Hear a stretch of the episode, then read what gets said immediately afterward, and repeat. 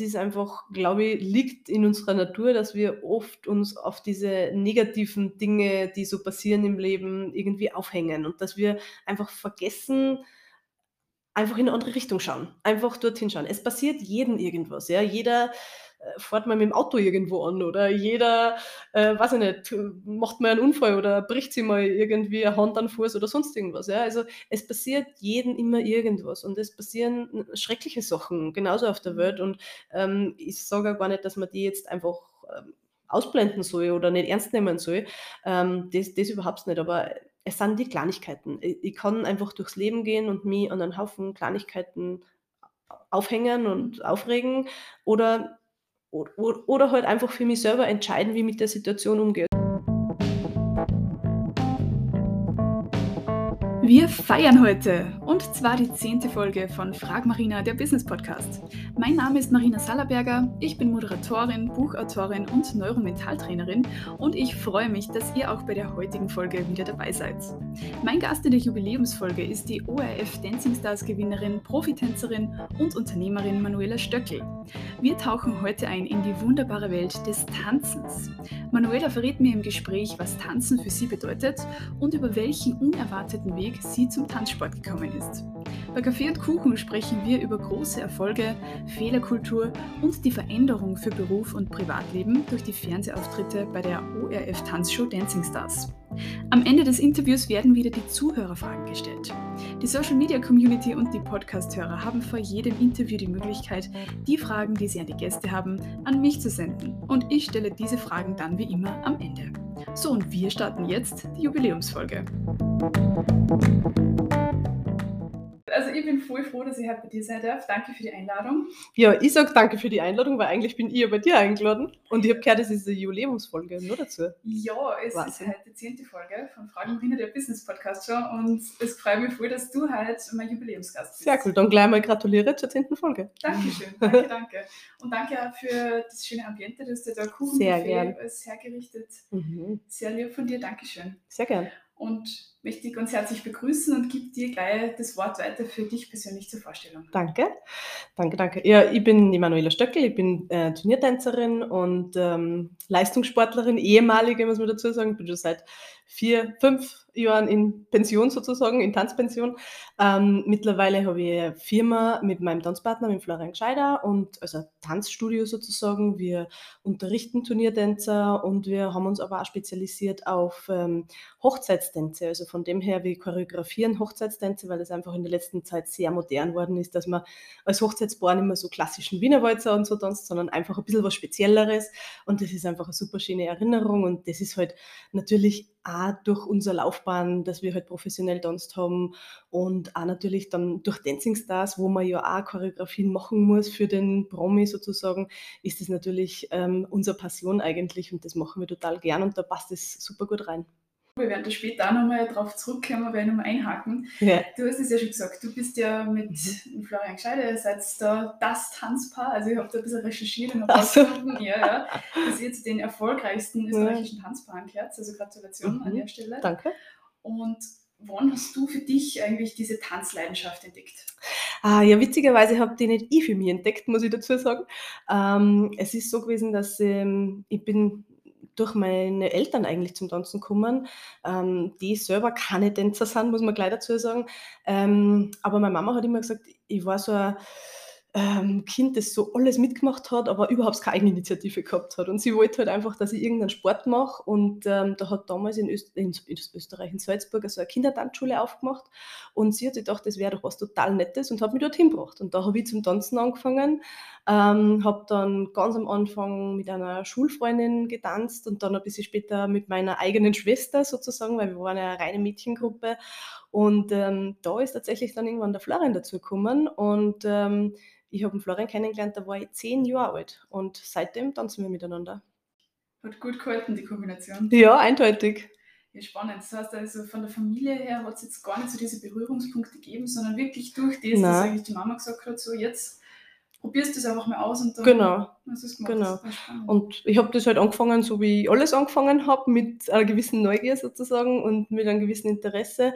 Ich kann mich auch für alles Mögliche begeistern irgendwie. Also von dem her, ich mache alles, ich probiere alles aus und das war schon damals so. Und ich muss sagen, auch wenn es jetzt keine so eine bewusste Entscheidung von mir gewesen ist, weil natürlich als Kind wollte ich ganz was anderes werden, ähm, aber es war die beste Entscheidung, die das Leben für mich getroffen hat, muss man sagen. Also ich würde nichts anderes machen wollen. Mhm. Ah, schön.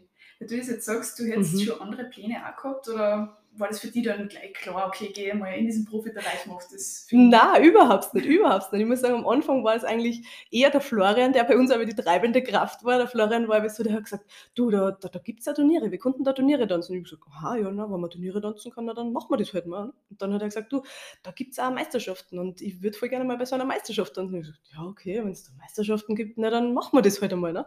Und so war eigentlich der Florian immer der, der da quasi am Anfang die treibende Kraft war. Und ähm, ich habe dann natürlich da schon meine Leidenschaft auch drinnen entdeckt und war dann voll dabei sozusagen. Aber das, dass man da dann, wir sind ja dann in eine Sportschule gegangen und wir waren beim Bundesheer in der HSZ und als, als Leistungssportler sozusagen.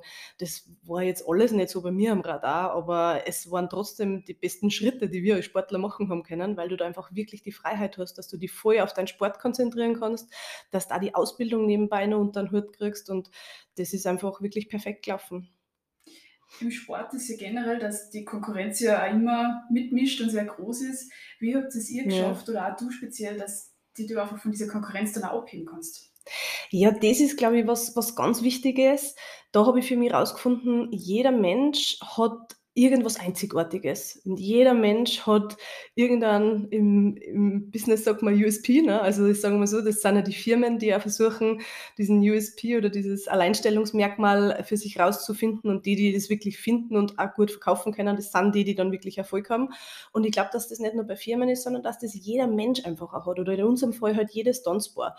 Und je früher du das für dich rausfindest und je früher du das für dich definierst, umso ähm, bewusster bist du dir auch über dich selber, umso klarer kommst du auch an und umso höher ist auch der Wiedererkennungswert auf Turnieren. Und das muss man halt sagen, das ist auch in unserer Sportart so. Wir sind keine objektive Sportart. Also es gibt bei uns keine Meter und Sekunden zu messen, sondern es ist einfach so, es gibt Wertungsrichter und die bewerten die. Das ist sehr subjektiv. Und natürlich muss man sagen, wenn du als Tänzer oder als Tanzbauer auf der Fläche stehst und der Wertungsrichter sagt, ah, den habe ich beim letzten Turnier schon gesehen, der ist echt gut, dann hast du halt einfach die Wertung viel schneller als wie jemand, der einfach nicht so auffällig ist im positiven Sinne. Mhm. Wie hast du das dann für dich persönlich gelöst? Dass ich da näher drauf eingehe? Ja, klar, das ist äh, natürlich, ähm, das ist natürlich schwierig, weil das ist was, wo man, ähm, wo man wirklich einfach in sich selber reinhorchen muss, was für die meisten jetzt nicht so offensichtlich ist. Also das ist was, wo mir denke, ja, jeder muss das finden. Und ähm, beim Florian und bei mir war es halt einfach so, dass wir immer äh, die, die Power gehabt haben. Also wir waren immer das Paar, was so die, die, die größte Energie auf der Fläche gehabt hat und was einfach auch die Energie bis zum Ende gehalten hat. Das war, das war unsere Stärke, dass wir nie eingegangen sind, so sagt man bei uns, ne? dass wir Mhm. nie irgendwie nachlassen haben und dass uns nie die Schnelligkeit ausgegangen ist, sondern dass wir halt wirklich bis zum Ende eine konstante Leistung gebracht haben und das war in, in, in den ersten, in den Anfängen sozusagen einfach einmal unser, ähm, unsere große Stärke, dass wir da einfach alle anderen niedertanzt haben, kann man fast sagen. Ja, spannend. Mhm. Ist da beim Sport hört man das ja sehr oft und ich habe das ja auch schon von meinen Gästen jetzt gehört, Ja. dass dieses mentale, diese mentale Stärke extrem wichtig ist. Mhm. Wie würdest du das für dich bewerten? Äh, Da muss ich sagen, das ist ein riesiger Faktor. Also wir haben auch wieder das Glück gehabt, war auch ein Florian sein Vorschlag, dass wir da hingehen. Wir haben unseren Mentaltrainer äh, bei einem Vortrag kennengelernt, ähm, haben mit dem zum Arbeiten angefangen, wie wir beide noch nicht einmal 20 gewesen sind, glaube ich. Und der hat uns dann lange Jahre begleitet. Wir haben mit ihm viele, viele Techniken gelernt ähm, und haben vieles angewendet, was uns einfach persönlich sehr viel geholfen hat, was uns jeden Einzelnen in der Persönlichkeit weitergebracht hat, was uns viel geholfen hat in der Kommunikation miteinander, weil das natürlich auch ein großer Faktor ist. Vor allem auch, was man nicht unterschätzen darf, ist tatsächlich die Kommunikation zwischen Mann und Frau. Das ist wieder ganz was anderes und das ist einfach unglaublich wichtig. Wir haben so oft aneinander vorbeigeredet und sind so oft in Streiten gekommen, obwohl wir dann draufgekommen sind, dass es total unnötig gewesen ist. Und Ähm, und wir haben natürlich auch viel Techniken gelernt, wie man selbstbewusst wird, wie man am Turnier sich verhaltet oder wie man sich selber in diesen Flow reinbringen kann, dass man einfach seine beste Leistung abruft und so. Und das ist einfach ähm, unglaublich wichtig und das hat mich so sehr geprägt, muss ich sagen, dass es jetzt nach und dann Sport auch ein bisschen zu meiner Leidenschaft und zu meinem beruflichen Weg beigetragen hat. Gibt es für dich persönlich ein Rezept unter Anführungszeichen, wo du sagst, das hat uns geholfen, dass wir erfolgreich sind oder geworden sind? Mhm. Äh, Rezept ist Rezept ist schwierig, aber ich glaube, da sind wir wieder bei dem Punkt von vorher. Es ist wirklich dieses, man muss äh, einfach sich klar werden über sich selber, wer man ist und was, was meine Werte sind, was meine Stärken sind, vielleicht auch meine Schwächen, weil man kann ja neben dem Schwächen ausgleichen, ist es in unserer Sportart ganz wichtig, dass man Stärken stärken tut, ja, weil das ist halt das, was man auf der Fläche sehen will.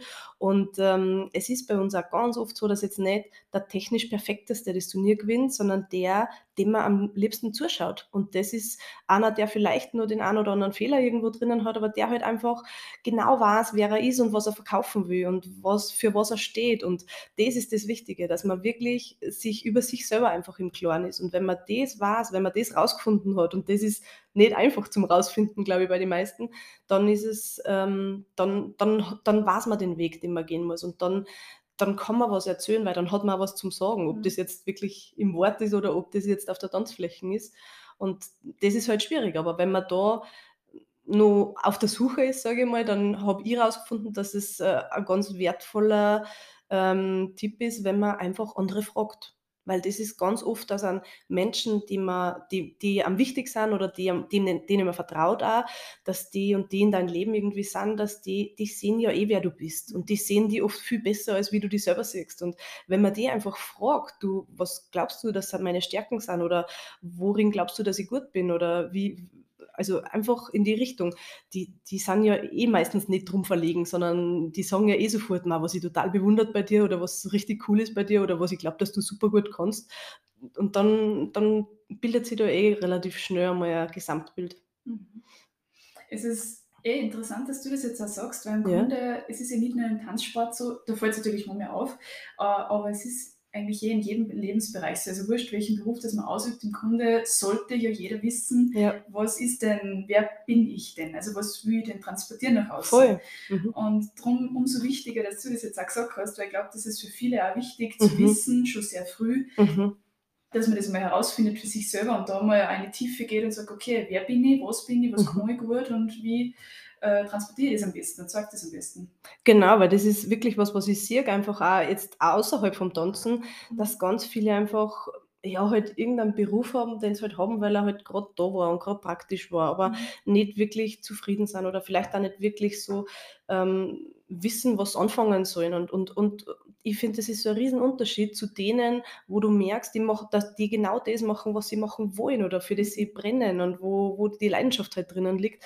Und da muss ich auch selber sagen, mir geht es ja selber so, ich sage das oft genug, ich habe das Gefühl, ich habe noch keinen einzigen Tag in meinem Leben gearbeitet, weil alles, was ich mache, würde ich einfach, darf, darf man nicht zu laut sagen, aber mhm. würde ich auch ohne Bezahlung machen. Ja? Also es, das ist einfach, es macht einfach so Spaß, es macht dieses Unterrichten Spaß, es macht das selber Tanzen Spaß, es macht das Choreografieren Spaß, das Shows tanzen, aber auch eben das, was ich jetzt mache, eben dann über gewisse Themen referieren, Vorträge halten oder mit, mit Menschen arbeiten und dieses auch Menschen quasi dazu anleiten, sich selber zu finden, sage ich jetzt einmal. Also alles das, das, das macht mir einfach unglaublichen Spaß.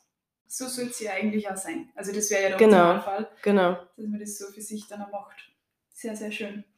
Jetzt habe ich einiges recherchiert und herausgefunden, äh, dass ihr zwei, und der Florian, ja schon wirklich einiges an Erfolg und Siegen eingeheimst habt. Ja. Also unter anderem, ich werde jetzt mal ein bisschen was einfließen lassen, mhm. Weltcupsieg über 10 Tänze, 16 Staatsmeistertitel, mhm. dritter Platz bei der Europameisterschaft, fünfter Platz bei der WM und noch einige weitere Finalplätze bei Großereignissen. Mhm. Und dann ist 2013 der Anruf für die Kämmer von Dancing Stars. Ganz genau, ganz genau. Was hat sich da für dich verändert? Ja, man muss sagen, also diese ganzen Titeln in, in der Laufbahn, das war ganz oft bei uns war das so, dass wir auf was hingearbeitet haben und das dann irgendwie nicht erreicht haben, ja, und dann halt einfach irgendwie für uns ein enttäuschendes Ergebnis gekriegt haben. Und bei vielen von diesen Titeln war es dann so, dass wir eigentlich in das Turnier reingegangen sind, mit schon mit wir sind immer in Turniere reingegangen, um das Beste zu geben oder was zu erreichen, aber halt einfach so mit dem Gefühl: „Ja, okay, da ist jetzt eine starke Konkurrenz da und wir wissen, es wird knapp.“ Und dann stehst du auf einmal am Ende des Tages als als Weltcupsieger da und denkst „Wie ist denn das jetzt heute passiert?“ Ja, oder auf bei einer Europameisterschaft auf einmal am Stockerl. Das ist jetzt auch nicht nicht das Turnier gewesen, wo wir uns wirklich Chancen auf das Stockerl ausgerechnet haben und vielleicht war das also eine gewisse Freiheit irgendwie, die wir gehabt haben im Vergleich zu anderen Turnieren. Aber, ähm, das sind natürlich Meilensteine, das sind das sind auch Tage und und und Zeiten, die die vergisst man auch nicht. Also, das sind so unglaubliche Gefühle, das ist so so schön, so was erreicht zu haben, weil das Training als Sportler und ich glaube, da ist es auch wurscht, in welcher Sportart du bist. Es ist einfach so hart manchmal. Es ist einfach so langwierig. Es ist so es ist so eine Furzelarbeit und man steht so oft drinnen und denkt sich: „Ma, ist das jetzt wirklich notwendig, dass ich jetzt wieder in der Früh aufstehen trainieren gehe oder die nächste Geburtstagsfeier von irgendeinem Freund versame oder bei der nächsten Familienfeier nicht dabei bin“ oder wie immer. Und wenn du dann da am Stockerl stehst, dann weißt du einfach, für was du das alles gemacht hast und das ist einfach wirklich unbegreiflich. Und das ist auch was, was ich ganz oft her also selbst von meinen eigenen Eltern her ich das oft genug, die die vergundern mir alles und die haben mich mein Leben lang unterstützt. Also auch da bin ich wirklich dankbar, weil gerade in unserer Sportart geht das ohne die Unterstützung der Eltern überhaupt nicht. Ähm, aber meine Mama hat oft genug zu mir gesagt: „Warum tatsächlich denn das jetzt schon wieder an? Müsst ihr das wirklich machen?“ Und das ist halt was, ich weiß auch, dass sie sie hat's nie kritisiert, ja. Also, sie wird sie hat mich immer zu jedem Training gefahren, auch früher, wie ich noch keinen Führerschein gehabt habe, aber das ist für jemand aus für 'n Außenstehenden wirklich schwer zu begreifen.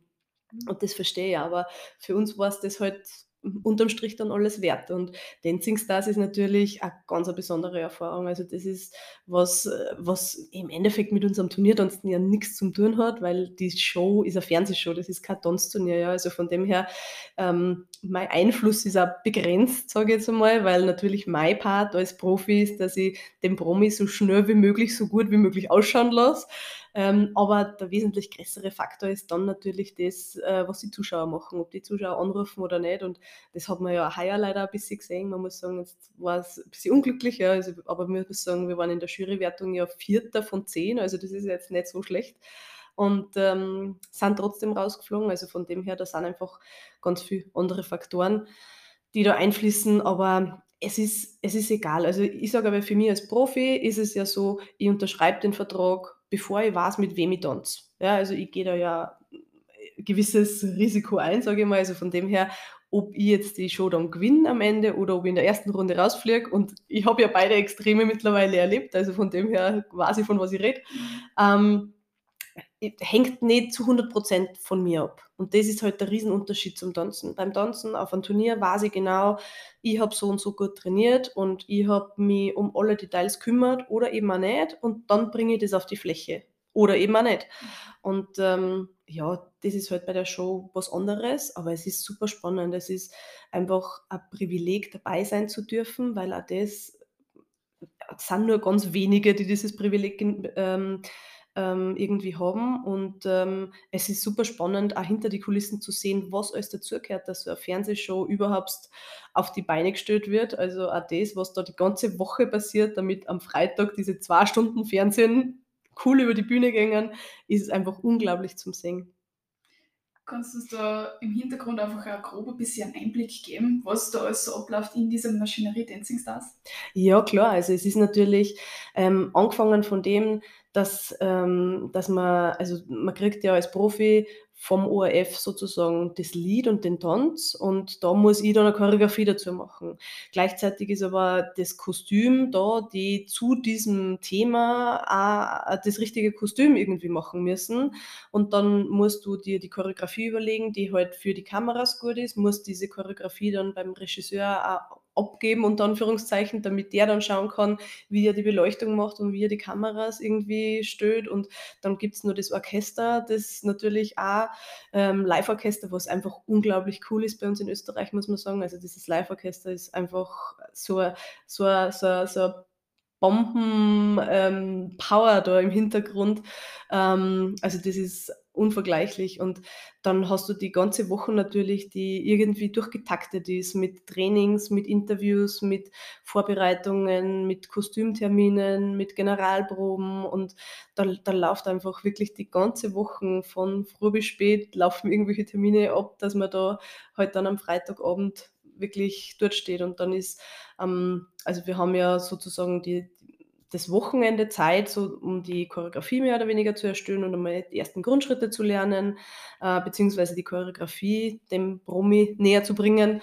Ähm, dann muss man Anfang der Woche schon schauen, dass man Tempo reinkriegt, weil man kann ja nicht, die, gewiss, die Tänze haben ja ein gewisses Tempo und am Anfang macht man das alles langsam, aber das muss dann natürlich in die Geschwindigkeit kommen, weil im Prinzip bis Dienstag muss das mehr oder weniger stehen. Und dann hast sozusagen am Mittwoch noch Zeit für die ganzen Details.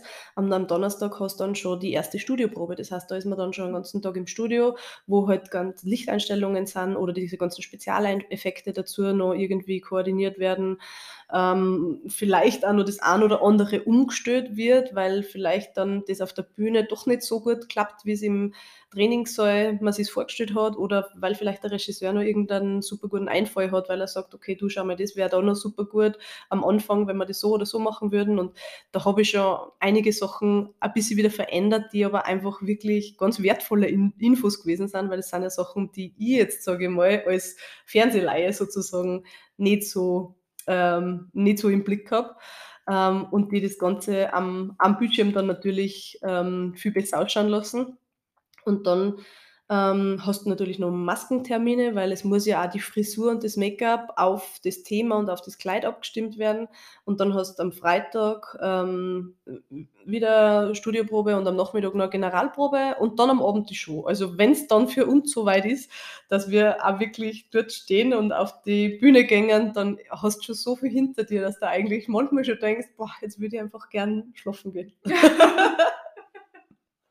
Ja, Wahnsinn. Also, wie du sagst, jetzt als Laie oder als Zuseher, das meint man ja nicht. Das erwartet man ja genau. gar nicht, was da eigentlich alles dahinter steckt. Mhm. Wir sehen ja nur immer so in kurzen Abschnitten, was ist da dazwischen in der Woche passiert, genau. wo halt die Highlights zusammengeschnitten sind und dann am Freitag ist die Show und dann läuft das ab. Aber total interessant und vor allem da merkt man erst, wie wenig äh, Kontrolle und Anführungszeichen du da hast, weil du kriegst ja. das Lied, du kriegst das, genau. das Tanzthema oder den Tanz mhm. an sich und ja, machst das halt dann so, wie genau. es halt gut ist. Ja, genau. Das ist spannend. Genau, das Einzige, für was wir wirklich als Profis verantwortlich sind, ist die Choreografie. Also jeder Profi mhm. macht seine eigene Choreografie. Das ist in anderen Ländern auch anders. Die haben teilweise äh, so Choreografen, äh, so Spezialchoreografen, die da ein bisschen mithelfen. Wir haben in Österreich immer einen Chefchoreografen, das ist heuer die Conny Kräuter, die wirklich einen unglaublich guten Job macht, weil die ja selber ähm, Profitänzerin ist, also die weiß halt auch wirklich, von was sie redet und die ist einfach immer da und immer mit einer helfenden Hand da und immer mit ein paar unterstützende Worte, was einfach auch unglaublich wichtig ist, weil es läuft sich halt alles immer so ein bisschen ab. Ne? Und ich merke das selber, es, es geht da als Profi so, dass du, du sagst deinen Promi Sachen und du sagst einem die immer wieder und immer wieder und immer wieder. Und die, die Promis bemühen sich ja, dass sie es machen, aber manchmal geht halt was unter. Und wenn du dann nicht hinkommst, dass der das so umsetzt, wie du es brauchst, dann, ähm, dann kommt sie halt hin und wieder und sagt das einfach in andere Worte und auf einmal funktioniert es. Und das ist einfach eine ganz, ganz wertvolle Hilfestellung ich stelle mir das sowieso schwierig vor. Jetzt bist du als Profi mit der Materie mhm. schon so lange vertraut, also quasi als, von Kind an, wie du jetzt gesagt hast. Ja. Und jetzt kriegst du da in dieser Show jemanden zur Verfügung gestellt, den du vorher meistens nicht einmal kennst, Stimmt, persönlich. Ja. Und wie geht es dir da, dass du dem dann jetzt das vermittelst, der ja mit der Materie eigentlich gar nicht so wirklich vertraut ist? Das stimmt. Also von dem her, ähm, das ist was ganz Spannendes, was wir auch im, im richtigen Leben, sage ich jetzt einmal, haben, dass ja jeder Mensch ein bisschen eine andere Sprache spricht. Und das ist für mich als Profi das, das Allerwichtigste, dass ich da am Anfang gleich mal rausfinden, mit welchen Worten ich am schnellsten weiterkomme, weil es gibt Menschen, die arbeiten mit Bildern. Also da kommst du am besten weiter, wenn du dem irgendwie immer so bildhaft vermittelst, was du haben willst. Ja. Es gibt die, die Mathematiker, wo du alles in, in Winkel und Geraden und Dings ansagen musst oder so. Und dann gibt es die Logiker, denen du alles irgendwie aufzeichnen musst, damit der eine logische Abfolge erkennt oder so. Also jeder hat da einen total anderen Zugang oder anderes, äh, andere Denkweise. Und das ist halt meine Aufgabe als Profi, dass ich in den seine Denkweise eintauche und dass ich dem äh, das so vermittelt, dass er es versteht. Also ich bin jetzt nicht so, dass ich sage, okay, ich sage das in meine Worte und du schaust, dass du das verstehst, weil das funktioniert meistens nicht. Und du hast dir dann eigentlich in diesem Jahr 2013 mhm. bei deinem Dancing Stars Debüt die Staffel dann auch gleich gewonnen. Genau. Ja, genau. Was hat sich da nachher beruflich, privat bei dir dran? Ja, das war, das war auch wieder sowas, wo ich mir denke, ja, ich, ich mache halt da jetzt einmal mit, ich mache halt einmal das erste Mal mit, ich kenne mich ja vorne und hinten noch nicht aus. Die anderen Profis, die sind alle schon öfters dabei gewesen, die haben schon ein bisschen gewusst, wie es läuft und ich bin da so ganz naiv durchgestiefelt. Ähm, aber man muss sagen, es ist, ich habe das jetzt auch nicht erwartet, dass ich sage, ah, das ist jetzt, äh, da machen wir sofort was und uh, Dings. Aber mir ist es so gegangen, dass, dass ich für den Rainer heute halt mal ein Programm gemacht habe beim ersten Tanz, weil ich habe mir überhaupt nicht einschätzen können. Oh, ist der jetzt gut, lernt der schnell, tut er sich schwer und wenn, mit was tut er sich schwer.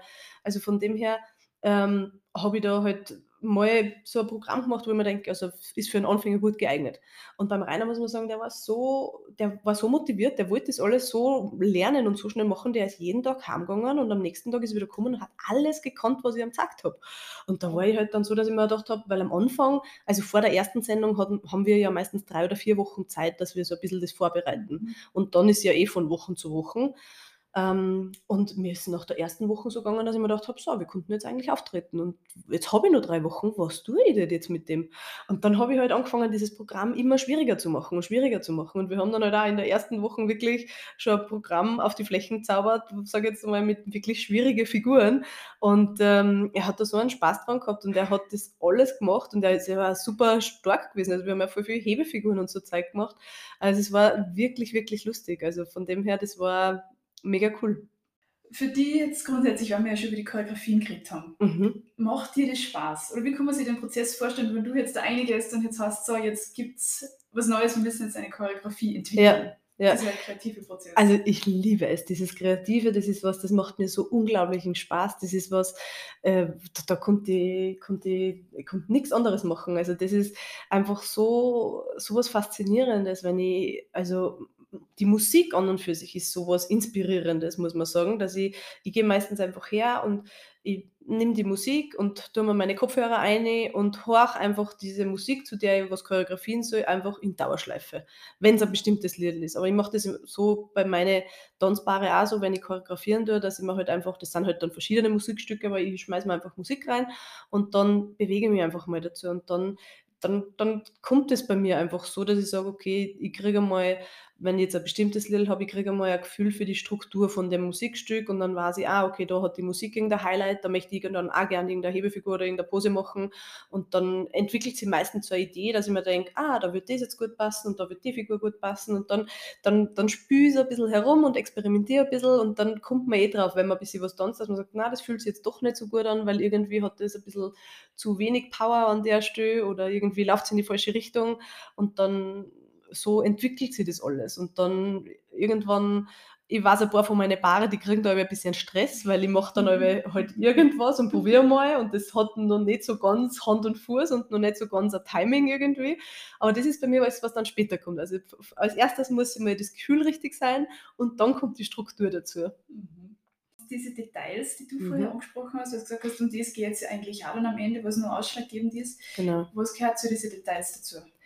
Die Details sind so, dass ich sage, zum Beispiel, es ist ganz einfach gesagt bei uns im Tanzen, es gibt Figuren, die haben eine gewisse Technik. Das heißt, der Schritt muss in eine gewisse Richtung gehen. Das Knie muss entweder gestreckt sein oder gebogen sein. Der Schritt muss entweder mit Ferse oder mit Ballen tanzt werden. Also da gibt es einfach technische Richtlinien, die sind richtig oder falsch. Und die muss ich richtig machen. Und dann gibt es aber die Sachen, die ich oben drauf bocken kann. Ja? Also das heißt zum Beispiel Armbewegungen oder diese ganzen körperinternen Bewegungen, ja, Binnenbewegungen das ist nichts Definiertes. Es steht nirgendwo, ich muss den Arm jetzt zur Seite geben oder nach oben strecken, sondern das ist was, was ich selber gestalten kann. Also ich vergleiche das sowieso, es gibt in der Musik, es gibt den Rhythmus und es gibt die Melodie. Und unsere Schritte, die tanzen den Rhythmus. Die müssen im Takt sein, die müssen im Rhythmus sein. Und das ist definiert, das muss richtig sein. Und der Körper tanzt die Melodie. Und die Melodie ist immer unterschiedlich und die Melodie muss ich vertanzen und der eine tut den Arm nach rechts und der andere tut den Arm nach oben und der nächste tut den Arm nach hinten. Und es ist auch so, dass es schaut nicht die gleiche Armbewegung bei jedem gleich gut aus. Ja? Also das heißt, der eine schaut einfach besser aus, wenn er den Arm nach rechts tut und der andere schaut besser aus, wenn er den Arm nach oben tut. Und das muss man für sich selber rausfinden. Da muss man sich auf einen Spiegel stellen, sich selber anschauen und ausprobieren und experimentieren. Und da muss man für sich rausfinden, wo man gut ausschaut, wo man sich gut fühlt. Was mich natürlich auch noch interessiert, mhm. weil du hast mir vorher schon ganz kurz angesprochen, du hast ja einen riesen Aufwand jetzt als Tanzprofi. Wie wir schon gesagt haben, du bist viel unterwegs, ja. viel reisen, der Rhythmus ist jetzt auch nicht immer der gleiche. Hm. Wie, wie war das für dich? Wie kannst du mit dem umgehen? Äh, ja, das ist natürlich was, wo man, wo man ein bisschen reinwachsen muss als, als, als Leistungssportler. Der Florian und ich, wir haben es halt so gemacht, dass wir die natürlich die, die grobe Planung gemeinsam und mit unserem Trainer gemacht haben und dass dann aber jeder seine, seine Bereiche gehabt hat, sage ich jetzt einmal. Also Florian war zum Beispiel immer der, der alle Flüge bucht, wenn wir wohin fliegen haben müssen oder die Hotelzimmer bucht oder so, also diese ganzen Sachen. Und ich habe halt andere Bereiche gehabt, wo man, wo man halt uns, ich habe zum Beispiel für die Termine immer ausgemacht und solche Sachen mit Trainer und das alles so Kalender verwaltet und so. Ähm, und das, da haben wir halt ähm, sehr gut Hand in Hand gearbeitet, dass wir halt ähm, uns da quasi die Arbeit aufteilt haben und dann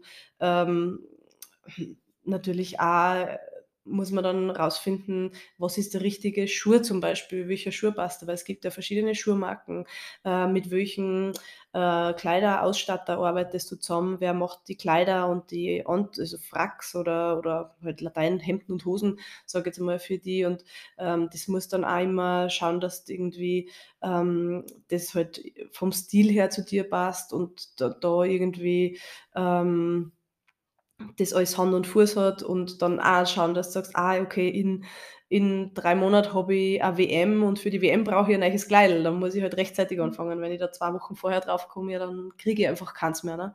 Also das sind Sachen, die, die, die Fehler macht auch jeder mal, dass man dann zu einem wichtigen Turnier in irgendeinen ausborgten, alten oder halt falschen Kleidel fährt, weil man einfach spät dran gewesen ist.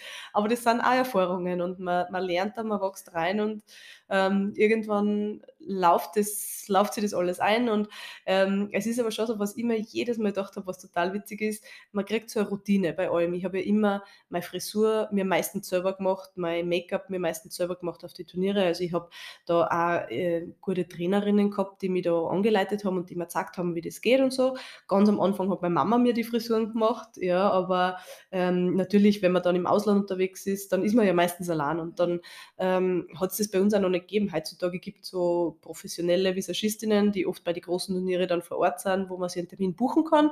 Das hat es bei uns früher einfach noch nicht gegeben. Das heißt, ich habe das alles selber gemacht und äh, es ist dann wirklich so, dass man, je nachdem, wann ein Turnier anfängt, aber teilweise bin ich dann um fünf in der Früh aufgestanden und habe angefangen, mir Frisur machen und schminken, weil man halt dann mit Anreise und Aufwärmen und alles rundherum halt einfach einen gewissen Vorlauf braucht. Und da, da laufen die Hände dann schon von selber. Also das ist sowas, wo man dann einfach so, äh, das, das passiert irgendwie alles von selber. Und wenn wir dann Sommerpause gehabt haben und über den Sommer halt längere Zeit keine Turniere gewesen sind und im Herbst dann das erste Turnier wieder tanzt haben, dann bin ich echt manchmal vor dem Spiegel schon und habe gedacht, wie muss ich jetzt tun, dass diese Frisur funktioniert? Aber das ist dann einfach wirklich so das erste Mal dann wieder ein bisschen eigenartig und dann läuft es eh wieder, als wie wenn man nie was anderes gemacht hätte. Wie viele Stunden pro Tag kann man da rechnen, wirklich, dass man sagt, so und bis zum Turnier oder bis zum nächsten Ding? Ja. Also wir als Sportler, wir haben das halt wirklich hauptberuflich gemacht. Das mhm. heißt, wir haben zwischen sechs und zehn Stunden jeden Tag trainiert. Mhm. Ähm, weil man natürlich auch sagen muss, dass der Turnsport halt ein sehr komplexes Sportart mhm. ist. Das heißt, wir haben in keinem Bereich jetzt Höchstwerte, sage ich mal, aber wir haben von allem ein bisschen was. Ja. Also wir sind jetzt nicht maximal schnell, aber wir müssen eine gewisse Schnelligkeit haben. Ja. Wir sind nicht maximal stark, aber wir müssen, brauchen eine gewisse Kraft. Ja. Also es ist so ein ganz ein komplexes Sportart, wo du von allem irgendwas brauchst. Ich muss flexibel sein, ich muss aber auch kräftig sein, ich muss eine Ausdauer haben, ich muss eine Schnelligkeit haben. Und das, das ist halt was, was man alles irgendwie separat trainieren muss. Also ich kann natürlich kann ich im Tanzen, ich habe das Techniktraining, ich habe das Wettkampftraining, ich habe das Choreografietraining, wo man halt die ganzen Details und so macht. Und dann haben wir nebenbei halt noch Ausdauertraining gehabt. Wir sind zum Beispiel viel laufen gegangen. Wir haben Ballett nebenbei gemacht. Wir haben andere Tanzstile gemacht, damit man halt andere Bewegungen kennenlernt. Wir haben äh, eben Dehnen gemacht. Wir haben Krafttraining natürlich gemacht. Wir haben viel Verletzungspräventionstraining gemacht, weil auch das halt natürlich ähm, ein großer Faktor ist, dass du jeder Leistungssport geht irgendwie auf den Körper. Also Sport im Allgemeinen ist natürlich gesund für den Körper, aber jeder Leistungssport ist äh, weit weg von dem Gesunden, sage ich jetzt einmal. Und ähm, wenn man einfach das lang machen will und wenn man dann auch noch vielleicht ein bisschen weiterblickend sagt, man will auch in späteren Lebensjahren noch eine gewisse Lebensqualität haben, dann muss man einfach schauen, dass man das alles ein bisschen ausgleicht. Dann muss man einfach ein gewisse, gewisses Ausgleichstraining machen, dass halt der Körper einfach fit bleibt, sage ich mal. Da ist es bei Dancing Stars dann wieder ein bisschen einfacher natürlich, muss man sagen, weil da gibt es halt einfach diese, am Anfang sind es quasi drei Stunden pro Tag, die man mit dem Promi trainieren darf, weil ähm, im OR, also es wird bei uns ja nur im ORF trainiert und da gibt es drei Trainingssäle. Und diese drei Trainingssäle, die müssen halt unter den Paaren sozusagen gerecht aufgeteilt werden und damit jeder ähm, gleich viel Zeit zur Verfügung hat, äh, wird es halt disponiert von den Inspizienten im ORF, die dann sagen so, jetzt darfst du trainieren und jetzt darfst du trainieren. Und ähm, ja, genau, und dann haben wir halt die drei Stunden und in, in die musst du alles unterbringen. Mhm. Wird auch teilweise ein bisschen stressig sein, oder? Wo du denkst vielleicht, ach, jetzt hätte ich da noch was und die Zeit ist schon. Ja, das stimmt, das stimmt auf alle Fälle. Also das, das ist definitiv so, dass man mit der Zeit echt gut haushalten muss. Vor allem die Gefahr ist, dass der ein oder andere Promi am Anfang das Gefühl hat, naja, man hat eh so viel Zeit und das, diese eineinhalb Minuten, die man da tanzen muss, das sind eh so schnell vorbei und Dings und so. Und am Anfang hat man ja auch, wie gesagt, drei oder vier Wochen Zeit und dann geht es aber Schlag auf Schlag und dann, dann geht auch die Zeit ganz schön schnell aus. Also von dem her, ähm, je schneller man am Anfang alles unterbringt, umso mehr Luft hat man halt später dann.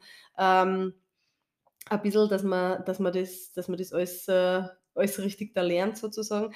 Ähm, aber ja, es wird mit, mit der Dauer, dann kriegt man mehr Trainingszeit, weil natürlich dann, je mehr Paare rausfliegen, umso weniger Paare müssen sie die Trainingsziele äh, teilen und umso mehr werden ja die Leistungen. Also von dem her, ab einer gewissen Show muss man ja dann zwei Tänze tanzen. Ähm, da braucht man dann natürlich auch mehr Trainingszeit. Das geht sich mit drei Stunden nicht mehr aus. Aber es ist natürlich auch ein gewisser Schutz der Personen dabei, weil jemand, der noch nie Sport gemacht hat, der den kannst du nicht gleich instant acht Stunden trainieren lassen, weil mhm. der tut sich einfach schnell weh, weil der Körper das nicht aushaltet.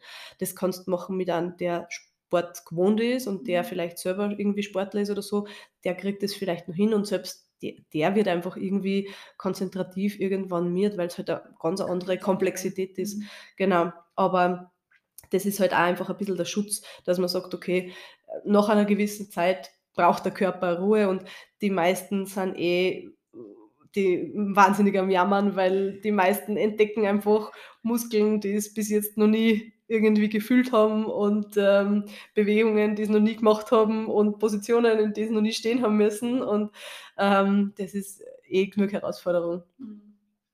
Es ist immer auch total spannend, also jetzt mal beim Joachim Buchner, weil das ja. ist das Thema, dass du ja eigentlich einen extrem hohen Trainingsaufwand hast mhm. und dann zum Zeitpunkt X in dieser kurzen Zeit, die du hast, halt voll abliefern musst. Ja, genau. Und das ist eigentlich alles Spannende, weil ich glaube auch gerade beim, beim Tanzen an sich, vielleicht unterschätzen das dann auch einige Promis, die denken, mhm. ja, okay, mhm. tanzen wir halt jetzt. Und tatsächlich steckt aber sehr viel mehr dahinter. Ist so. Also, und, und das muss man halt sagen, das ist, das ist was, was beim, beim Turniertanzen gleich ist wie beim ORF.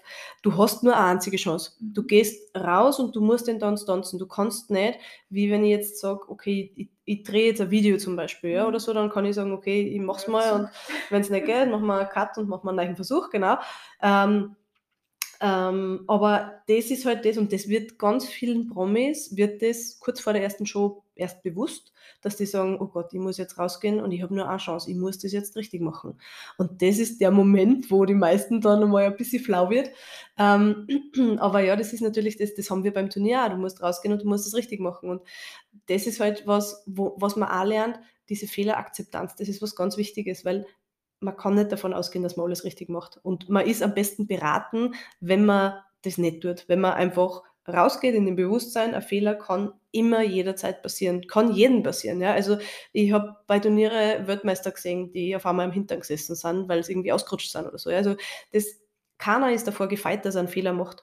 Und das ist halt bei uns beim Tanzen ganz extrem wichtig, weil wenn ich während dem Tanzen einen Fehler mache und ich bleibe gedanklich dann bei dem Fehler und denke, ah, scheiße, warum ist das jetzt passiert und was habe ich falsch gemacht und ähm, wie.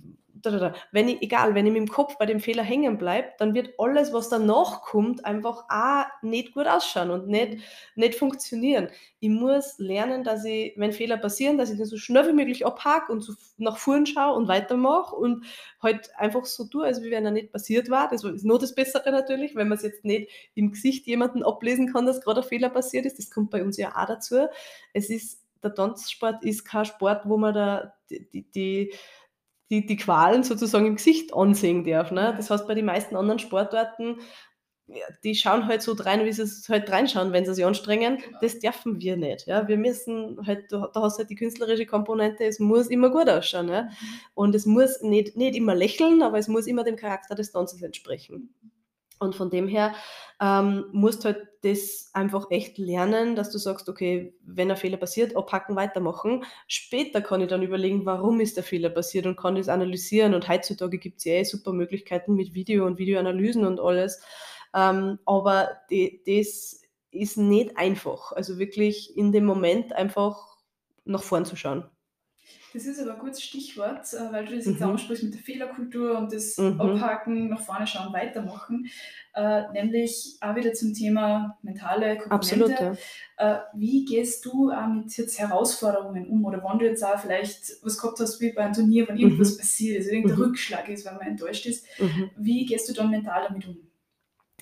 Ähm, ja, da muss ich sagen, ich bin immer schon ein Mensch gewesen, der nicht nach hinten schaut. Also ich habe das noch nie gehabt, dass ich jetzt irgendwie mich auf irgendwas aufhänge, sondern ich ärgert mich, wenn ich jetzt ein schlechtes Ergebnis gehabt habe, ich ärgert mich in dem Moment und dann ist es wieder vorbei und dann ähm, geht es weiter. Und das nächste Turnier ist, da denke ich dann schon gar nicht mehr an das letzte Turnier, weil das, das ist für mich einfach, das, das liegt schon in irgendeiner, in irgendeiner Schublade.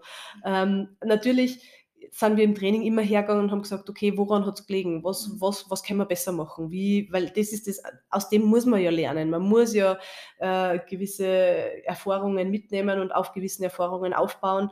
Ähm, aber, aber man darf sie eben nicht dran festhalten, weil wenn man sie dran festhält, dann passieren es immer wieder. Wenn man auch Angst davor entwickelt, vor dem Fehler, den man letzte Woche gemacht hat, dann wird der Fehler wiederkommen, weil man einfach so darauf fokussiert ist, dass der Fehler halt wieder passiert.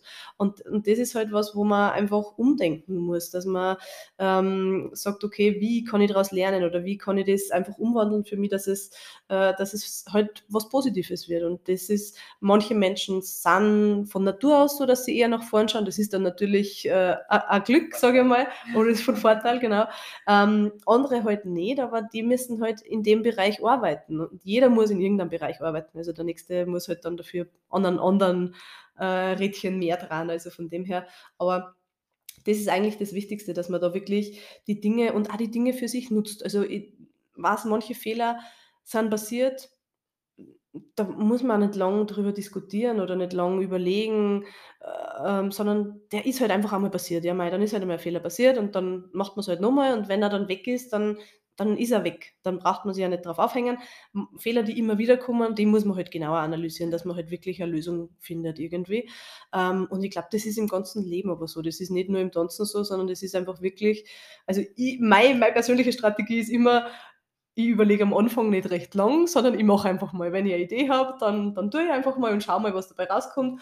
Ähm, die wird nie so hundertprozentig aufgehen gleich am Anfang, sondern es werden automatisch Fehler passieren und im Prozess und im Laufe der Dinge äh, regelt die dann halt oder adaptiert dann halt Dinge so, dass dann runterlaufen, sage ich mal. Ähm, und ich bin für mich draufgekommen, dass das für mich die beste Strategie ist. Also ich bin kein Mensch, der sich hinsetzt und lang überlegt und lang Pläne macht und Risiken kalkulieren tut oder abwägen tut, sondern ich bin so, dass ich einfach, ich habe eine Idee und ich mache das einfach mal. Manchmal funktioniert es nicht, natürlich. Es funktioniert nicht immer alles. Ähm, dann, dann, kommt irgendwann die nächste Idee.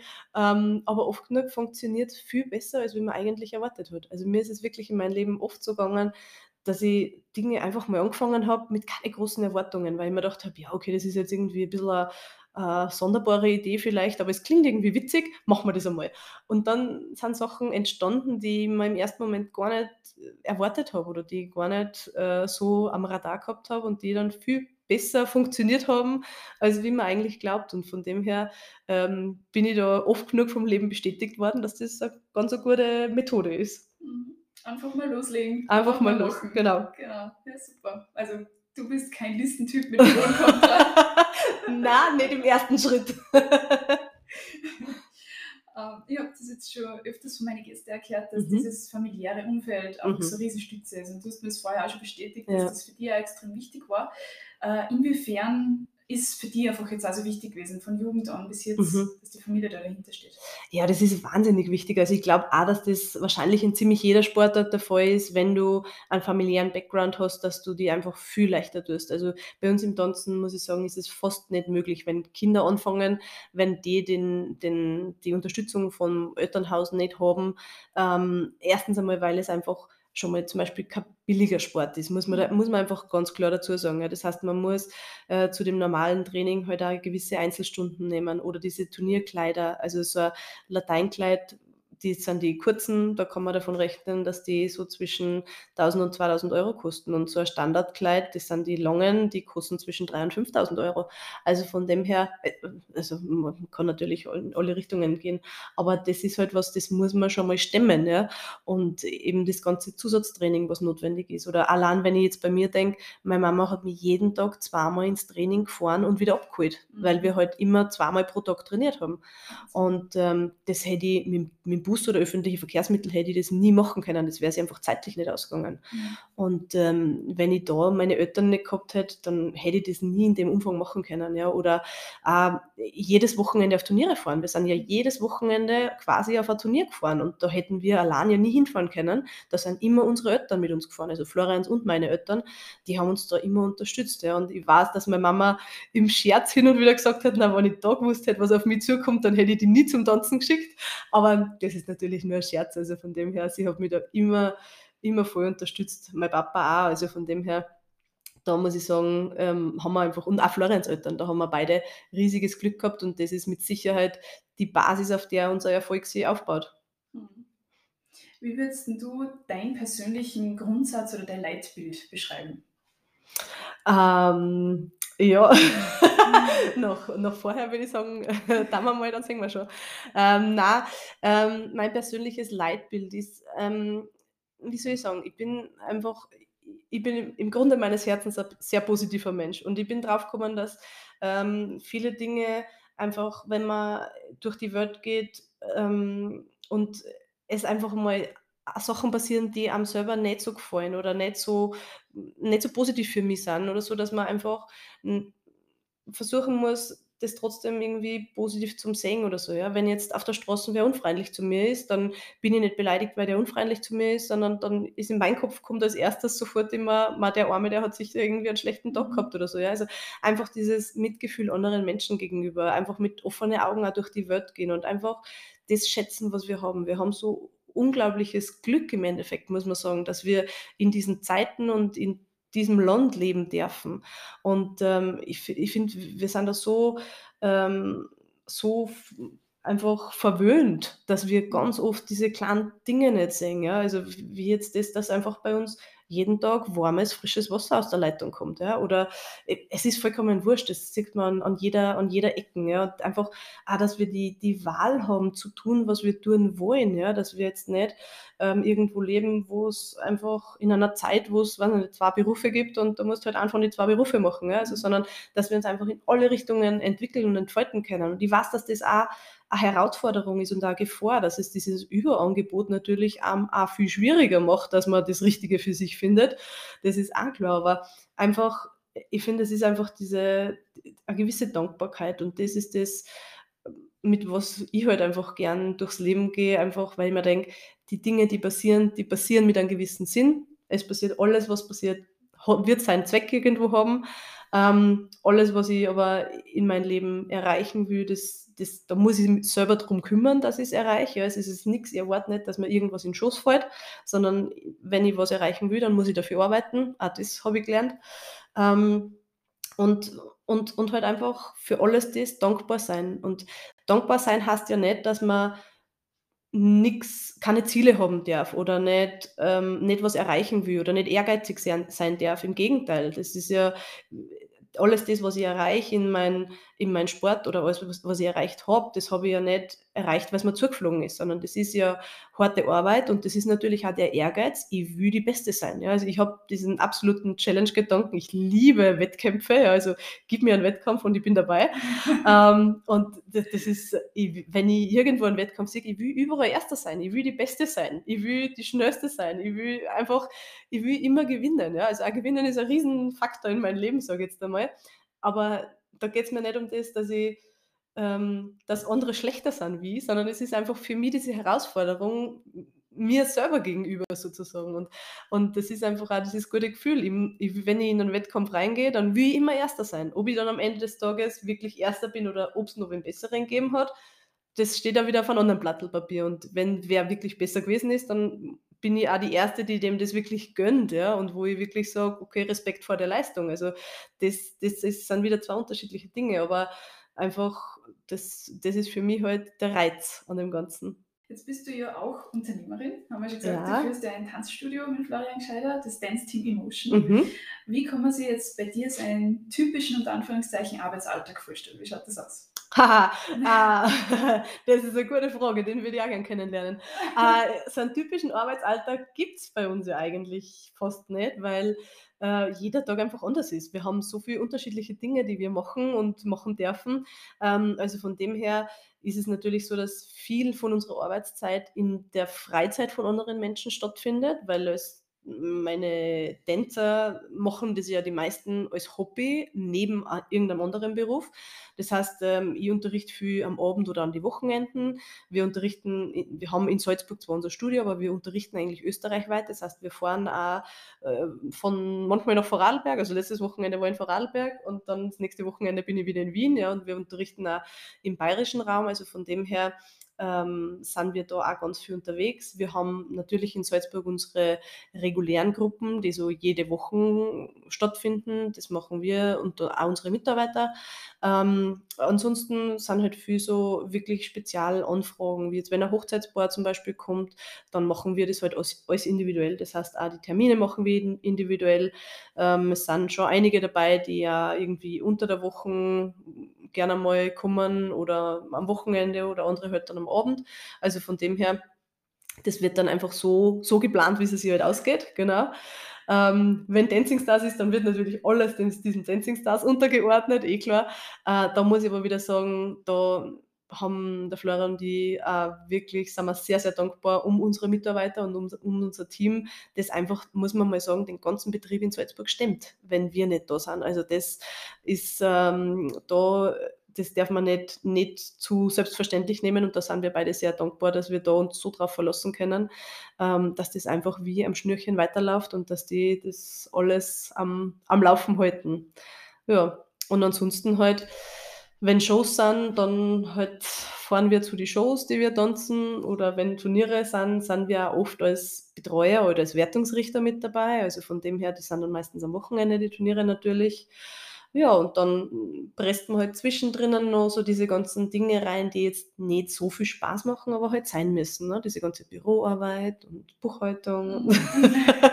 das gehört halt alles dazu, aber das macht man halt dann, wenn es Zeit ist. Du bist auch Wertungsrichterin mhm. und äh, du hast das silberne Ehrenzeichen für Verdienste um die Republik Österreich erhalten. Das stimmt. Hui. Ja, ja, genau, genau. Ja, also Wertungsrichter ist, also äh, das, unser, eigene, unser eigentliches Anliegen war, dass wir die Trainerausbildung machen wollten, weil wir unterrichten wollten. Und äh, damals bei uns war Trainer- und Wertungsrichter ähm, quasi kombiniert. Deswegen war das so zwei in eins.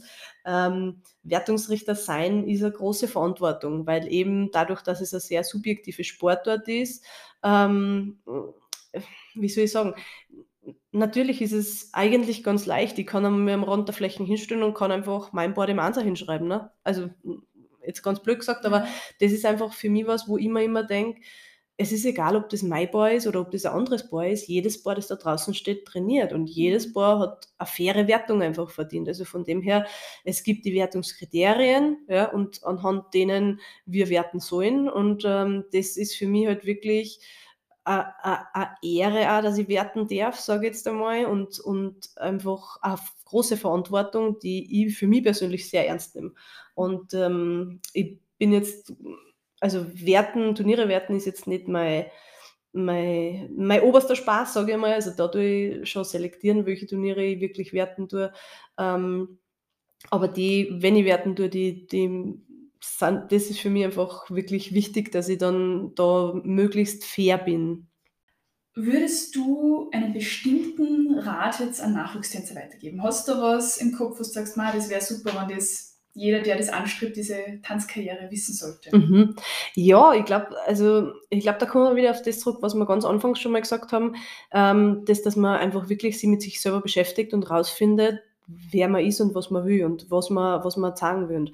Ähm, es, ist, ähm, es ist die Welt einfach so, so bunt und es gibt so viele Möglichkeiten und es ist so, das, das Allerschönste ist, finde ich, wenn man wenn man wohin schaut und wenn man irgendwas sieht, was einen inspiriert einfach oder wo, wo man einfach dieses Kreative sieht, was da passiert, weil das einfach gewisse Art von Schönheit da ist einfach. Dieses, das ist dieser Wow-Effekt, ja, wenn ich an Tanzbar zuschaue, es gibt Tanzbare, da schaue ich zu und ich kann nicht mehr wegschauen, ja, also ich schaue mhm. zu und das ist so, so faszinierend und so fesselnd, weil die einfach so mit einem tanzen so eine Geschichte erzählen oder so ähm, was auf die Fläche zaubern einfach. Und das ist ja das Gleiche in, in, in, in allem eigentlich, ob ich jetzt dann Schauspieler sehe oder, oder Musiker zuhöre, alle die, die, die wissen, wer sie sind und die das quasi von innen heraus, so das Innerste nach außen kehren, das ist einfach so unglaublich berührend und faszinierend und das ist halt das, auf was es ankommt. Vor allem, weil, weil du es vorher auch gesagt hast, mit der Choreografie sind ja alles so, so Erschaffensprozesse. Also du bist mhm. ja eigentlich in so einer Rolle, wo du immer Dinge kreierst und erschaffst. Mhm. Und jetzt auch, wie du das jetzt beschrieben hast, eigentlich voll schön, weil im Endeffekt entsteht dann was, was du da mitkreiert hast oder wo du eigentlich vielleicht die Initialzündung warst zu dieser Idee und das dann äh, konzipiert hast. Genau, genau, das ist, das ist cool. Und das ist im Endeffekt auch bei Dancing Stars das Gleiche. Ne? Das ist ja diese Choreografie oder der Mensch, der dann da draußen steht, der, der macht alles das, weil ich ihm es gesagt habe, weil ich das mir so vorgestellt habe und weil ich das auch mit ihm gemeinsam ähm, sozusagen dann auf die Füße gestellt habe. Also auch das ist cool und auch das ist halt auch was, wo mir wichtig ist, dass die Promis auch immer ein bisschen sich mit beteiligen, weil ich will jetzt kaum, ich habe nichts davon, wenn ich jetzt zu dem sage, du machst jetzt das und du machst jetzt das und jetzt machst du das, weil dann ist der so ein Abziehbüdel irgendwie mhm. und das, das will ich ja nicht, weil ich will ja, dass der seine Persönlichkeit dort auf die Flächen bringt. Deswegen ist mir das ganz wichtig, dass die da ein bisschen einfach mitarbeiten oder eigene Ideen manchmal einbringen, die halt dann meine Aufgabe ist, dass ich diese Ideen halt auch tanzbar mache, sage ich jetzt einmal, weil die haben natürlich von die von die Schritte und Figuren und so keine Ahnung, aber jeder hat irgendeine Message, die er transportieren will oder irgendeine Idee, wie er selber ausschauen will oder ähm, wie er halt umkommen will, sage ich jetzt einmal. Und das, das ist das Spannende. Welche Botschaft würdest du gerne mhm. nach außen tragen? Beziehungsweise was möchtest du, dass jetzt andere von dir wissen? Was andere von mir wissen. ähm, ja, ich glaube, die, die Botschaft für mich oder was, was ich immer wieder sehe, ist einfach dieses, diese, diese Leichtigkeit. Es ist, wie soll ich sagen, das, das Leben ist, es ist so, es ist so schön. Wir haben so viele schöne Sachen einfach und wir es ist einfach, glaube ich, liegt in unserer Natur, dass wir oft uns auf diese negativen Dinge, die so passieren im Leben, irgendwie aufhängen und dass wir einfach vergessen, einfach in eine andere Richtung schauen, einfach dorthin schauen. Es passiert jedem irgendwas, ja. Jeder fährt mal mit dem Auto irgendwo an oder jeder, äh, weiß ich nicht, macht mal einen Unfall oder bricht sich mal irgendwie eine Hand an Fuß oder sonst irgendwas. Ja? Also es passiert jedem immer irgendwas und es passieren schreckliche Sachen genauso auf der Welt und ähm, ich sage gar nicht, dass man die jetzt einfach ähm, ausblenden soll oder nicht ernst nehmen soll. Ähm, das, das überhaupt nicht, aber es sind die Kleinigkeiten. Ich, ich kann einfach durchs Leben gehen und mich an einen Haufen Kleinigkeiten aufhängen und aufregen oder oder halt einfach für mich selber entscheiden, wie ich mit der Situation umgehe. Also heute in der Früh zum Beispiel bin ich über die Straßen gegangen und da hat eine Frau ein Radl abgestellt am Gehsteig, ist ins Geschäft reingegangen und das Radl ist umgefallen. Und eine andere Frau ist da gerade vorbeigegangen und die hat wahnsinnig zum Schimpfen angefangen, ob die nicht aufpassen kann und bla bla bla und hin und her. Und mein erster Impuls war, ich bin halt hingegangen und habe der geholfen, das Radl wieder aufstellen. Mhm. Also, und das ist halt einfach was, Dinge passieren und es ist meine Entscheidung, wie ich damit umgehe. Rückblickend für mich, das wichtigste Learning war, dass ich für mich selber wirklich rausgefunden habe, wer ich bin, was mich ausmacht und, ähm, ähm, und, und was mir wichtig ist einfach. Weil ähm, zum Beispiel, ich, ich bin ein unglaublich neugieriger Mensch, das war ich immer schon und ich wollte immer alles selber machen. Also das hat meine Mama auch gesagt, das hat sie manchmal in den Wahnsinn getrieben, weil ich als kleines Kind schon alles selber machen wollte. Also ich wollte mir nie bei irgendwas helfen lassen. Ähm, und ähm, ich ich, ich liebe neue Erfahrungen. Also ich probiere alles irgendwie aus, ob das verschiedene Sportarten sind oder ich tue gern, schaue mir gern andere Kulturen an oder so. Also von dem her, ähm, wenn es irgendwas zum Entdecken gibt oder zum Anschauen gibt oder zum Lernen gibt, ich lerne auch irrsinnig gern neue Sachen, dann bin ich auch sofort dabei. Das sind alles diese kleinen Wettkämpfe, die ich dann mit mir selber habe. Ähm, und, ähm, und ich bin ein schneller Mensch. Das ist was, wo ich manchmal aufpassen muss, weil ich glaube, dass ich da manchmal andere überfordert. Einfach auch eben das, was ich vorher schon gesagt habe, dieses, mir kommt eine Idee und ich mache das einfach sofort mal. Ich weiß, ich überfordere manchmal andere einfach ein bisschen damit und das kommt nicht immer gut an. Also von dem her, ähm, ich, ich weiß, dass ich ein schneller Mensch bin und ich, mir, mir gefällt die Schnelligkeit und ich mache das für mich selber und ähm, wenn es nicht schnell genug geht, dann weiß ich ja, dass ich ungeduldig werden kann. Ähm, aber man muss das halt ein bisschen ja, in, in, in gewissen Bahnen, sage ich jetzt einmal, nur laufen lassen und nicht überhand nehmen lassen. Homöopathische Dosis. Ja, genau. Ja, und abschließend meine letzte Frage an dich, bevor wir dann mit den Zuhörerfragen starten, mhm. weil die kommen ja noch. Mhm. Ähm, was würdest du jetzt mir und auch unsere Zuhörer noch mitgeben auf den Weg? Vielleicht drei Botschaften zusammenfassen mhm. nochmal. Mhm. Ähm, drei Botschaften. Also das, das, die Dinge, die mir einfach wichtig sind ähm, und wo ich finde, dass wir den, den Fokus ein bisschen drauf legen müssen, ist einerseits natürlich immer, bin ich immer ich selber, ja, also jeder Mensch für sich selber, eben wie ich vorher schon gesagt habe, herausfinden, wer ich selber wirklich bin, was mir wichtig ist, wo meine Werte liegen und unabhängig von irgendwie, das ist das Wichtigste, glaube ich, unabhängig von gesellschaftlichen Normen. Es ist einfach immer noch in unserer Gesellschaft so, dass man sagt, ja, aber das gehört doch so, das macht man so, ja, und einfach das hinterfragen. Mache ich manche Sachen nur, weil es so gehört und weil wir es immer schon so gemacht haben oder stehe ich da wirklich dahinter? Wenn ich wirklich dahinter stehe, ist ja alles fein, ja, aber wenn ich nicht wirklich dahinter stehe, was will ich denn dann wirklich? Mhm. Und das ist, finde ich, das, das Allerwichtigste. Das Zweite, was mir wichtig ist, ist einfach, ähm, und das, das ist was, wo, wo ich selber eigentlich in einer, in einer sehr gerechten Sportart unterwegs bin. Das, ich finde, wir müssen uns Frauen einfach viel stärken, viel mehr stärken, viel mehr zusammenhalten, viel, was heißt zusammenhalten? Einfach Frauen dazu auch ein bisschen ähm, unterstützen, sozusagen zu sich selber zu stehen, weil das ist schon noch sehr stark so, dass man sagt, ja, du der, der Mann macht die Karriere, die Frau ist daheim vielleicht oder Frauen, die Karriere machen, die werden dann gleich mal schief angeschaut. Also mhm. da weiß ich, das spiele ich ja selber hin und wieder, dieses, ja, und wann möchtest du vielleicht mal heiraten und mal Kinder kriegen, ja. Ähm, und da muss ich sagen, ich komme aus einer Sportart, die genau 50-50 ist. Es gibt Männer und es gibt Frauen. Es gibt bei uns zum Beispiel, Gott sei Dank, jetzt auch muss ich sagen, kein, ähm, kein Unterschied in der Bezahlung. Ja. Ich verdiene das Gleiche, wie mein Tanzpartner verdient, weil wir halt unsere Preise natürlich als Selbstständige selber festlegen. Ähm, aber das gibt es bei uns anderen für sich nicht. Und das ist was, das ist was, das, das ist was, das kann ich nicht verstehen, das kann ich nicht einsehen.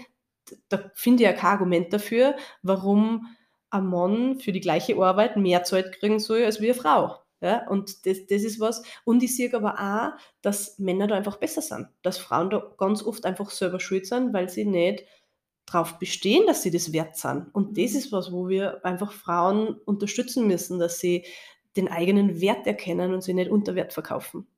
Und das Dritte ist einfach für mich, was, was unglaublich wichtig ist, sind unsere Kinder, unser, unser Nachwuchs. Weil das ist was, was für mich, wir müssen Kinder einfach schützen. Deswegen, da bin ich ja im Moment gerade involviert, ein bisschen in so einem neuen Bereich im Tanzsport, wo ich so ähm, das Nachwuchsthema ein bisschen betreue. Ähm, wir müssen Kinder natürlich ein bisschen unterstützen, dass sie den, den richtigen Weg, für sich selber richtigen Weg finden. Wir müssen sie natürlich auch schützen vor den Gefahren, die so lauern, sage ich jetzt einmal überall. Ähm, und was, äh, was ich einfach sehe, was ich ein bisschen alarmierend finde, ist, äh, dass bei Kindern das so diese, der Fokus auf dem, auf dem Sportlichen ein bisschen in, ins Hintertreffen mhm. geht. Also es gibt ja nicht umsonst das Sprichwort, in einem gesunden Körper wohnt ein gesunder Geist. Und auch da gibt es genug wissenschaftliche Studien darüber, dass sportliche Betätigung nicht Kinder vom Lernen abhaltet, sondern eigentlich Kinder im Kopf fit macht und mhm. eigentlich beim dem Lernen unterstützt. Also das heißt, eine gewisse sportliche Betätigung, das ist jetzt egal, ob das Tanzen ist oder Laufen oder Fußball oder Reiten oder sonst irgendwas, egal welche Sportart. Und auch wenn es jetzt nicht in einem Verein ist und nicht auf einem Wettkampf ist, sondern einfach nur so ist. Aber ein gewisser sportlicher Ausgleich ist einfach so förderlich auch für das Mentale und für den Geist. Und ich sehe einfach so viel ähm, Eltern, die sagen, oh, mein Kind ist ähm, so in der Schule ähm, gestresst, dass es leider jetzt nicht mehr zum Sport kommen kann. Und ich glaube, das ist das Falscheste, was wir tun können. Oder auch die Entwicklung mit dem Turnunterricht irgendwie in den Schulen und so. De, das ist was, da müssen wir ganz dringend umdenken. Jetzt bin ich mit meinen Fragen durch. Sehr und gut. Jetzt ist es bei mir jetzt so, dass auch die Zuhörer immer ihre Fragen stellen dürfen, beziehungsweise die Social Media Community. Mhm. Und ich habe jetzt noch ein paar Fragen für die aussortiert, die die Community interessiert. Und zwar, die erste Frage ist, wie bist du so selbstbewusst geworden? Oh, das ist eine gute Frage. Ähm, das ist tatsächlich was, wo ich sagen muss, das bin ich nicht immer gewesen. Also ich bin überhaupt nicht der Typ und jeder, der mich kennt, der weiß das auch. Jetzt so auf so private Partys oder so, ich bin definitiv nicht so der Pausenclown oder der, der immer im Mittelpunkt stehen muss oder der, der alle anderen unterhaltet oder so. Das bin ich überhaupt nicht. Ja. Ähm, aber natürlich haben wir im Sportlichen viel mit unserem Mentaltrainer gearbeitet und der hat mir da wahnsinnig viel weitergeholfen, dass ich da einfach ein gewisses Selbstbewusstsein äh, finde. Im Tanzen für mich ist es tatsächlich das, dass ich das Gefühl habe, mit dem Make-up, was ich auflege, mit der Frisur, die ich mache, mit dem Kleidel, das ich anziehe, dass ich irgendwie ein anderer Mensch bin. Also der Mensch, der auf der Fläche steht und dort tanzt und da das alles so raushaut, das ist nicht der gleiche Mensch, der privat dann auf der Couch sitzt irgendwie. Ähm, so komisch das anhört, aber das, das, das, das ist einfach ein Unterschied zwischen die zwei Personen und, und das finde ich aber auch super. Also ich liebe diese, diesen Unterschied. Ich bin nicht nur ein Mensch in einer Schublade sozusagen, sondern ich habe alle diese verschiedenen Facetten und, und durchs Tanzen halt auch die Möglichkeiten, die auszuleben. Wie sieht ein perfekter Tag bei dir aus? Oh, ein perfekter Tag müsste mal mehr als 24 Stunden haben. So viel steht schon mal fest. ähm, ein perfekter Tag ist äh, ein Tag, wo ich irgendwie alles unterbringe, was ich gern tue. Also ich verbringe unglaublich gern Zeit mit meiner Familie, aber ich tue unglaublich gern tanzen. Ich tue gern Berggehen zum Beispiel. Also alle diese Sachen auch. Also ein perfekter Tag hat halt die perfekte Balance zwischen ähm, zwischen, sage ich jetzt einmal, Unterrichten und zwischen Zeit mit Familie und Freunde und aber auch Zeit für mich selber. Also ich brauche einfach auch die Zeit für mich selber, dass ich einmal ein gutes Buch lese oder dass ich einmal ähm, irgendwo allein Wellnessen vor oder ähm, keine Ahnung, oder mal irgendwo eben auf den Berg gehe oder einfach mal irgendwas tue, einfach mal abschalte, mal ein bisschen wegkomme und ähm, ja, das, die Balance versuche ich halt zu halten. Äh, dann habe ich eine interessante mhm. Frage, das hast du mir vorher schon ein bisschen mhm. äh, beantwortet, aber ich gehe trotzdem noch mal drauf ein. Äh, die Tänzerinnen, die haben immer eine Top-Figur, sind trainiert und schlank. Welche Art von Training machst du? Ja, das ist natürlich bei uns ein riesen, riesen Thema, muss man sagen. Ähm, auch wieder, da muss man auch dazu sagen, also ich bin ja nie in meinem Leben der Size Zero-Typ gewesen, also von dem her, ich war für eine Tänzerin wahrscheinlich immer ähm, nicht die allerschlankeste, das ist, äh, das, das ist klar, aber ähm, ich sage mal so, mit dem Training kommt natürlich viel sowieso an, an, an Kraft halt und an Muskeln. Ähm, Ernährung ist natürlich ein Riesenthema. Ob man muss auch da für sich rausfinden, wie die richtige Ernährung sozusagen für, für einen selber die richtige Ernährung ist. Ich glaube, es gibt keine richtige Ernährung mhm. für alle, sondern jeder hat für sich selber ähm, was, wo er was rausfindet. Ähm, das, das muss man einfach alles irgendwie berücksichtigen und äh, ja, es ist schwierig. Es ist schwierig. Aber, aber das ist ein Riesenthema. Es ist unser Sportart ist einfach äh, ein optischer Sportart. Also von dem her, das, das, wenn man den Sport ausübt, dann muss man einfach damit leben. Das ist so. Und man muss natürlich auch dazu sagen, wenn man jetzt ein gewisses Gewicht hat, man muss das Gewicht tragen und das Gewicht muss schnell sein. Und mit ab einem gewissen, gewissen Gewicht kann man vielleicht nicht mehr so schnell sein wie andere oder kann man nicht mehr so gut bewegen oder so wendig sein oder wie auch immer. Also ähm, ja, abgesehen von der Optik hat es natürlich schon auch ähm, andere Faktoren noch. Würdest du selbst gerne in der Dancing Stars Jury einmal sitzen? Maria Sandner uh, macht Ja, das stimmt, genau. Die Maria mhm. macht es vor. Ballasch ist ja auch ehemaliger genau. Tänzer, der hat auch selber mittanzt. Ähm, also, wenn ich mir es aussuchen kann, bin ich definitiv lieber die Tänzerin, weil ich einfach eben diesen kreativen Prozess so gern mag. Ähm, aber die Jury hat natürlich auch ihre Reize, also von dem her, warum nicht? nichts nicht ausschließen. Genau, ja. genau. Und die Abschlussfrage, mhm. was bedeutet Tanzen für dich? Oh, Tanzen für mich, äh, das ist, ähm, also es ist so äh, schwierig und einfach gleichzeitig auszudrücken, weil das, das Tanzen für mich ist sowas, diese Bewegung zur Musik und das ist jetzt natürlich super schön mit Partner, aber auch alleine, das ist einfach, das, das hat so ein so ein ganzheitliches Gefühl. Also dieses, wenn man, wenn das, was an die Musik gibt, wenn man das irgendwie umbringen kann, wenn man das runterbrechen kann und dann in Bewegung umsetzt, ist das einfach super schön. Dann bin ich jetzt mit meinen Fragen am Ende. Dankeschön, okay, das war die letzte. Frage. Und ich bin wirklich sehr dankbar, dass das halt stattgefunden hat, also kurzfristig, dass du die Zeit genommen hast. Vor allem auch danke dafür. Ja, ich sag danke, es war super spannend. Super, das freut mich. Und bin sicher, dass die Zuhörer da jetzt auch einiges mitnehmen können. Es waren sehr viele wertvolle Sachen dabei, die du jetzt wieder gesagt hast und uns mitgegeben hast. Und sag vielen, vielen Dank für diese Jubiläumsfolge. Ja, ich sag danke und dir alles Gute auch für die Zukunft mit deinem Podcast und mit allen anderen Projekten, die du so am Laufen hast. Und ähm, ja, wir sehen uns sicher in, in Bälde wieder mal irgendwo. Und es war wirklich super spannend, es war total nettes Gespräch und ähm, Danke, dass du mich da mitgenommen hast auf diese Reise in die Podcasts. Ähm, und ja, alles Gute für die Zukunft. Das war's von der heutigen Jubiläumsepisode mit Manuela Stöckel. Wie hat euch denn die Folge gefallen? Schreibt es mir gerne in die Kommentare. Außerdem freue ich mich, wenn ihr den Podcast abonniert und an eure Freunde weiterempfehlt. Na dann, danke fürs Zuhören und bis zum nächsten Mal. Wir hören uns.